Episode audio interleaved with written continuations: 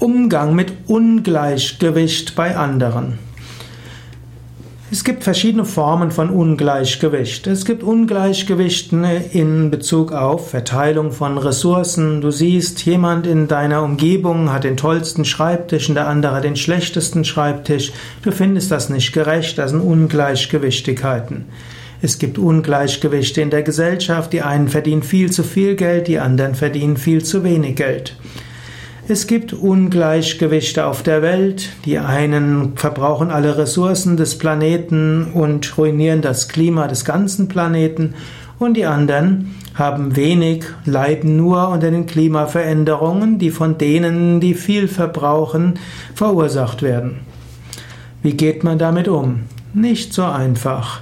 Man kann zum einen versuchen, selbst sehr konsequent zu sein, indem man ökologisch lebt, indem man nicht mehr Ressourcen verbraucht als absolut notwendig, indem man einen Teil seines Einkommens für andere gibt, indem man sich für gute Sachen engagiert.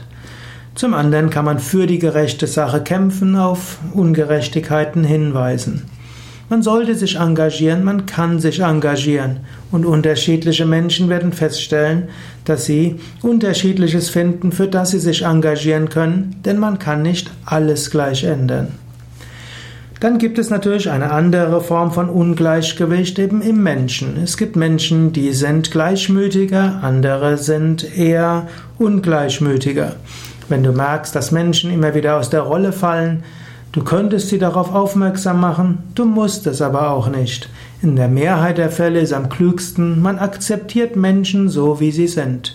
Und es gibt die Gleichmütigeren und es gibt diejenigen, die Zyklotypen sind, also ein sich zyklisch veränderndes Temperament haben und es gibt solche, die sind heute so, morgen so und in drei Tagen wieder anders. Lerne Menschen so zu lieben, wie sie sind.